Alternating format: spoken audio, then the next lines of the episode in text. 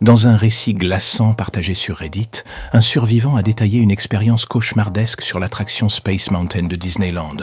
L'incident, survenu juste avant l'heure de fermeture, a laissé de nombreuses personnes sous le choc et dans l'incrédulité. Selon le survivant, le calvaire a commencé avec une opportunité apparemment chanceuse offerte par l'application Disneyland.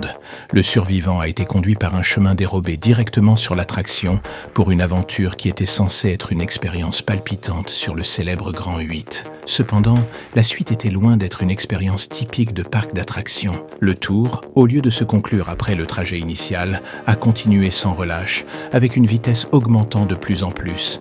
Les passagers, d'abord ravis par les tours supplémentaires inattendus, ont rapidement succombé à la panique la plus complète. Des rapports indiquent que de nombreux passagers, y compris des enfants, ont commencé à tenter de fuir ou de faire arrêter l'attraction, sans le moindre succès aux grandes dames des employés eux-mêmes impuissants devant l'horrible spectacle. Tragiquement, dans le chaos, un enfant aurait chuté de l'attraction, comme l'a noté le survivant à travers les cris perçants d'une femme censée être la mère de l'enfant.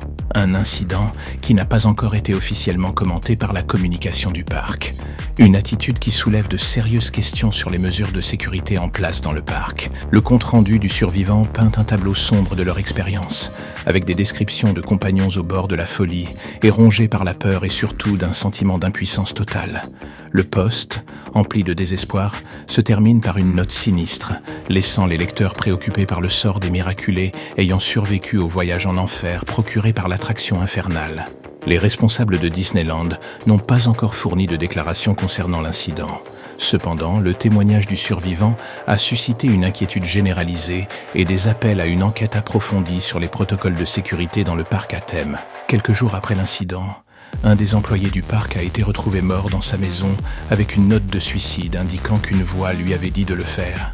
Des voix qui étaient censées provenir de la maison hantée après quelques enquêtes liées à ses habitudes de travail, des éléments étranges ont finalement été découverts dans son passé et dans l'attraction de la maison hantée. L'employé, dont le nom n'a pas été divulgué pour des raisons légales, était dans sa jeunesse membre d'un culte dirigé par un gourou déterminé à prouver que les démons marchent sur la terre au milieu de nous autres humains et que pour les apaiser, la seule possibilité était de leur offrir des sacrifices.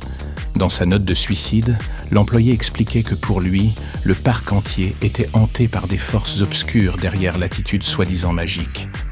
Son plan était de donner assez de sang aux forces obscures du parc pour les éloigner pour de bon. Tuer tous les passagers était son plan. Un plan qui heureusement n'a pas totalement réussi mais qui a laissé beaucoup de survivants traumatisés à vie. Mais la partie la plus effrayante de la note était les derniers mots écrits par le tueur. Je n'ai peut-être pas réussi dans ma mission, mais d'autres continueront mon héritage, d'autres qui eux sauront frapper le mal en plein cœur. Sept jours plus tard, dans l'un des incidents les plus horribles jamais survenus dans un parc d'attractions, la Tour de la Terreur a subi un tragique incident avec deux de ses ascenseurs plongeant vers les profondeurs de l'enfer. 65 visiteurs sont morts dans l'accident. Les responsables de Disneyland n'ont pas encore fourni de déclaration sur la date de réouverture éventuelle du parc, voire même s'il rouvrira un jour tant que l'enquête sur la secte derrière l'attentat n'aboutit pas.